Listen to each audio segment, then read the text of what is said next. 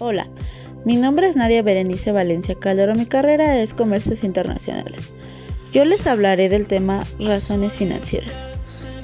Son indicadores utilizados en el mundo de las finanzas para medir y cuantificar la realidad económica financiera de una empresa o unidad evaluada y su capacidad para asumir las diferentes obligaciones de que se haga cargo de poder desarrollar un objetivo social.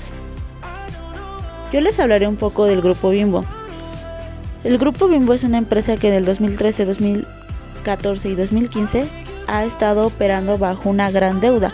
La empresa está muy bien apalancada, a lo cual es muy favorable ya que representa hasta cierto punto de un riesgo para la organización, puesto que se encuentra operando una capital ajeno a pesar de sus inventarios que rotan de manera rápida para pagar a los proveedores.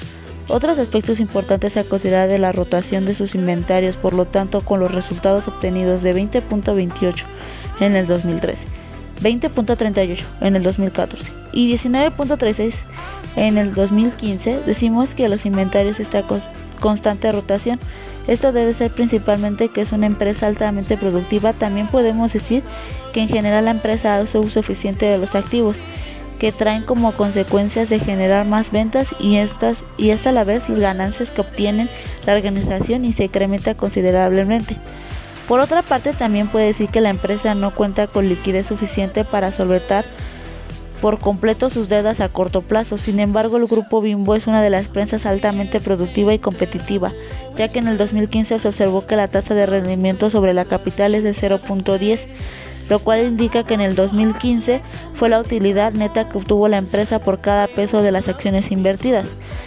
En cuanto a la rentabilidad de la empresa, puede decir que ha sido eficiente durante los últimos tres años debido a su capacidad de generar utilidades es de manera rápida y eficiente, ya que durante los últimos tres años la empresa ha generado resultados sólidos y positivos con un crecimiento en ventas y una utilidad neta lo cual que ha permitido crecer económicamente y adquirir nuevas acciones. Por lo tanto, considero que el análisis de estados financieros del grupo Bimbo es muy importante para la toma de decisiones dentro y fuera de la empresa, ya que son inversionistas que necesitan seguir invirtiendo más dinero a la empresa.